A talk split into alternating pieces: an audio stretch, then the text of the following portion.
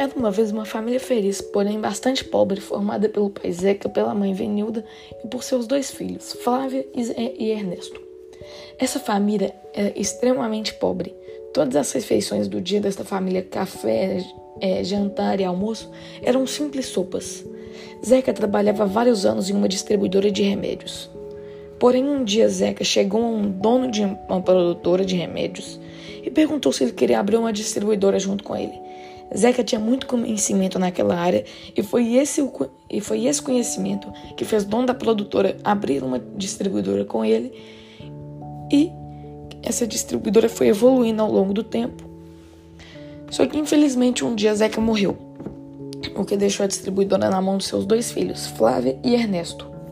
Flávia com seus 30 anos e Ernesto com seus 27. Ernesto foi e tomou a empresa e Flávia ficou cuidando apenas da gerência da empresa. Muitos acharam que a empresa iria falir porque dois jovens assumiram a empresa, porém foi totalmente o contrário. A empresa se tornou o maior sucesso e depois disso os números da empresa não paravam de subir. A empresa vendia mais, lucrou mais.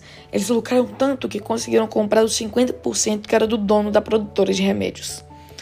E depois disso, a situação dessa família nunca mais foi a mesma. Eles nunca mais passaram fome, nunca mais tiveram que comer só sopa, eles sempre tiveram tudo do bom e do melhor.